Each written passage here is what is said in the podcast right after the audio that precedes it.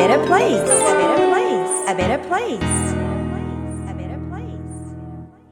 The more you like yourself, less you are like anyone else, which makes you unique. By Walt Disney. ウォルト・ディズニーの言葉。自分のことを好きになればなるほど、他の人とは違ってくる。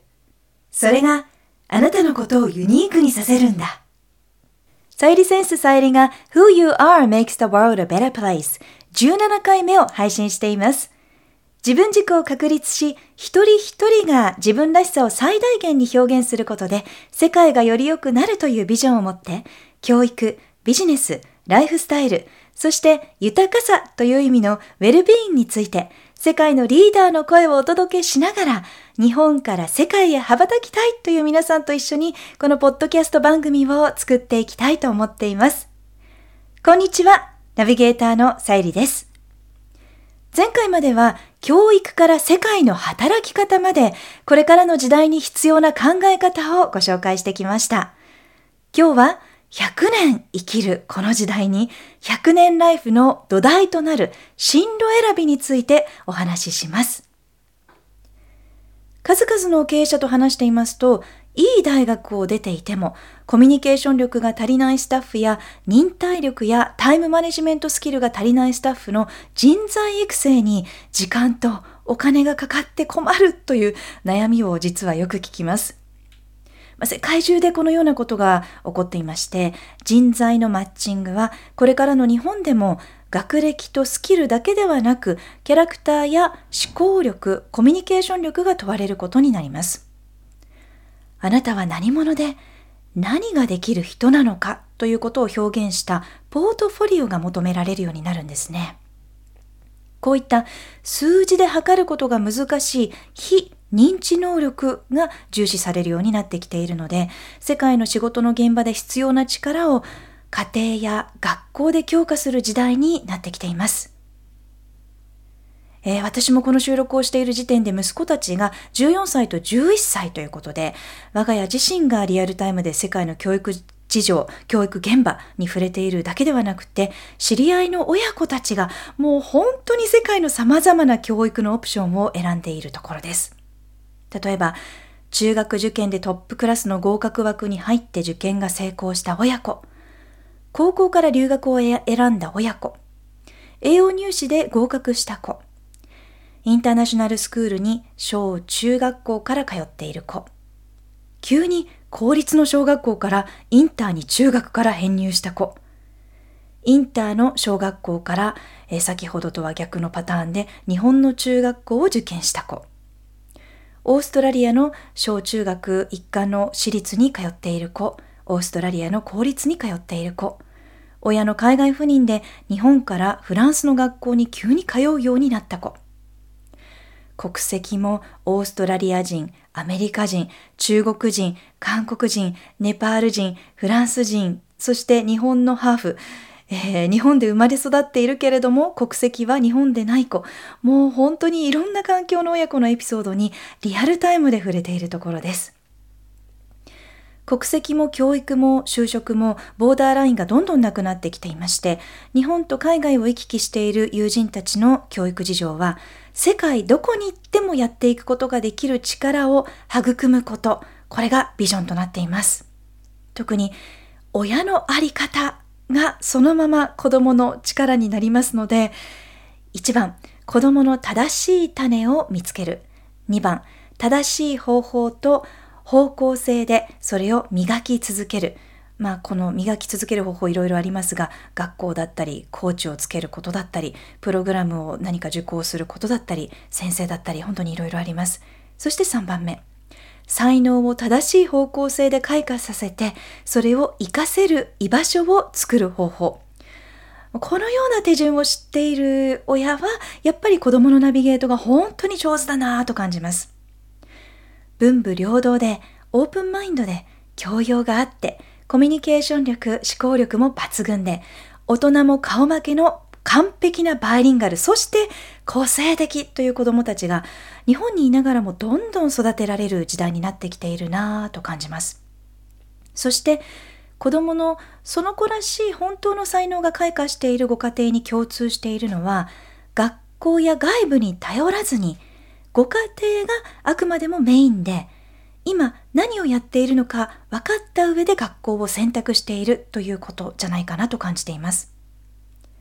国内外の影響力ある教育者たちも口を揃えて言うことなんですが、一人一人の個性を見抜けるのは、一番多く子供と時間を費やしている保護者や養育者なので、先生や学校はもう特にこれからのこの時代はそこまで細かい指導ができるわけではないということ。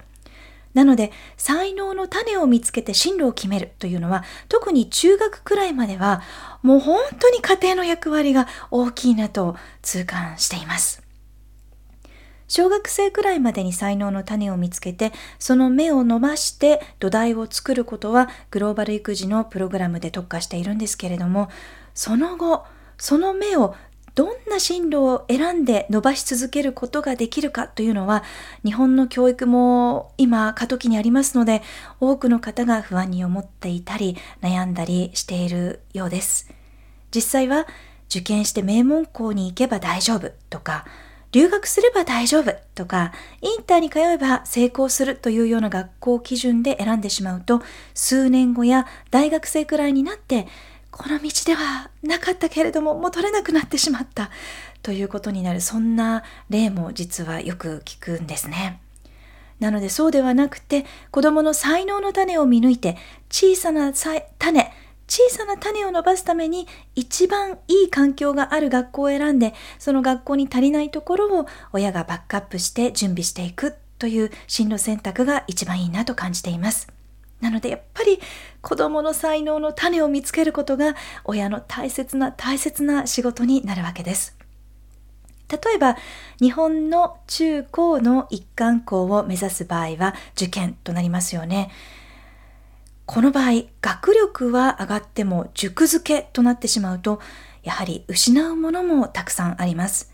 例えばグローバル教育はもうどの学校も今頑張っているところではあると思うんですけれども世界基準からしますと日本はやはり遅れていますので ICT と英語力とディスカッション力の面を受験ルートでカバーできるのは2019年現在数校ほどではないかなと思っています。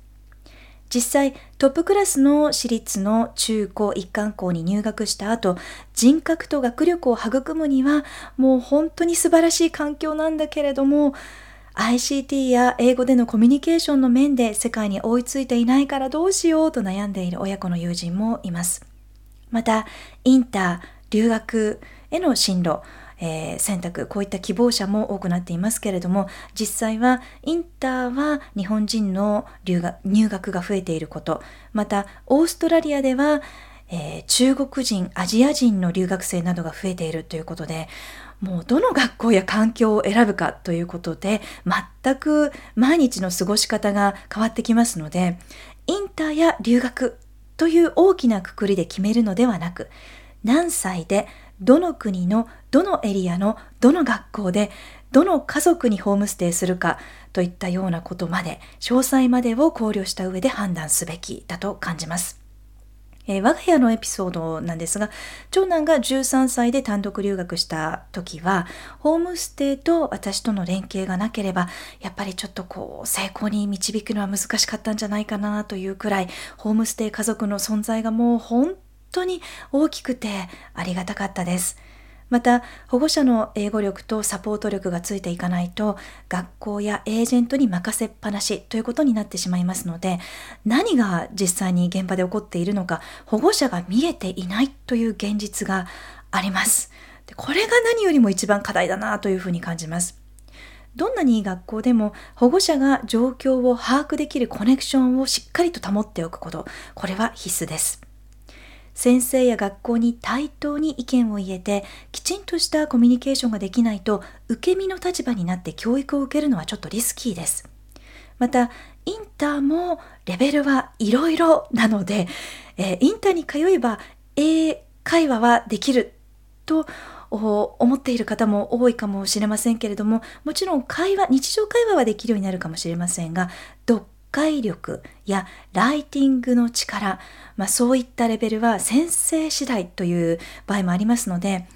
えー、例えばインターに通っていてすごく話すのは上手なんだけれども書けないよ子供がと嘆いていたお母さんがいらっしゃるんですが、えー、子供をインターとは別にさらに英語の塾に通わせてライティング力を強化したからこそその後素晴らしい学校の試験に合格したというエピソードもありました。子供の才能の種を見つけた上で、それを一番伸ばせそうな環境や学校を選んで、その環境が決まったら任せっきりということではなくて、先生、家庭、子供のそれぞれが主体的に教育に関わることができるかどうかで、方向性や流れが大きく変わります。えー、ですので、次のようなことを意識してみるといいかなと思います。子供の才能の種をまずは見つけること。そして進路決定の数年前から少なくとも3年前くらいからその時代の旬な教育事情と情報を集めること。その環境に進むためにポートフォリオを整理したり経済面のプランを立てること。その環境に進むことができたら学校と子どもの様子を常に観察して活用できるところは活用してフォローアップが必要な部分は家庭でバックアップすること。こういった長期プラン、戦略が必要な時代です。特に日本の環境を考えますと、英語力とコミュニケーション力、ディスカッション力が圧倒的にやっぱり世界基準から見ると足りていないので、そこはあの次回のエピソードで少し補足したいなと思っています。海外の学校やインターに進むと、アイデンティティクライシスの面でフォローアップがかなり重要になってきます。日本人として歴史、言語面をどのようにフォローアップしていくのか、また英語と日本語のバイリンガルが特別なスキルではなくなった今、英語力が当たり前という中で、どのように英語力だけではなくって、えー、個性やスキル、才能を育んでいくのかを先生や子供と連携して話し合いながら教育を受けることができるかどうかというのがポイントとなります。そのため、日本人には必須のスピーキング、リスニング、リーディング、ライティングの4技能の基礎をバランスよく強化できるジュニアコースを作ってサポートしているところです。また、運動面や芸術面での栄養入試や進路を選択する方々は、世界レベルを知った上で自分自身がどんな立ち位置なのかというのを把握して戦略を立てることが重要です。ポイントは、胃の中の蛙にならないように常に世界にアンテナを張りながら子供を客観的に見て伸ばすべきところは伸ばす。サポートが必要なところは親と子供と学校が教育し合える環境があるかどうか、もうそこが重要となります。親の情報収集力と分析力が子供の未来を左右しますね。子育ては本当に後戻りができないので、後悔のない選択を親子でできることを私も応援しています。さあこの番組は自分軸を確立し一人一人が自分らしさを最大限表現することで世界がより良くなるというビジョンで配信しています。私さゆりだけではなく世界の声そして皆さんの声をお届けできたらいいなと思っています。皆さんからのご質問メッセージリクエストも受け付けています。Office さゆりセンス .jp オフィスのスペルは OFFICE アットマークさゆりセンス .jp さゆりセンスのスペルは SAYURISENSE.jp までお寄せください Thank you for listening Take care and enjoy your life till next time Bye bye Who you are makes the world a better place. A better place. A better place.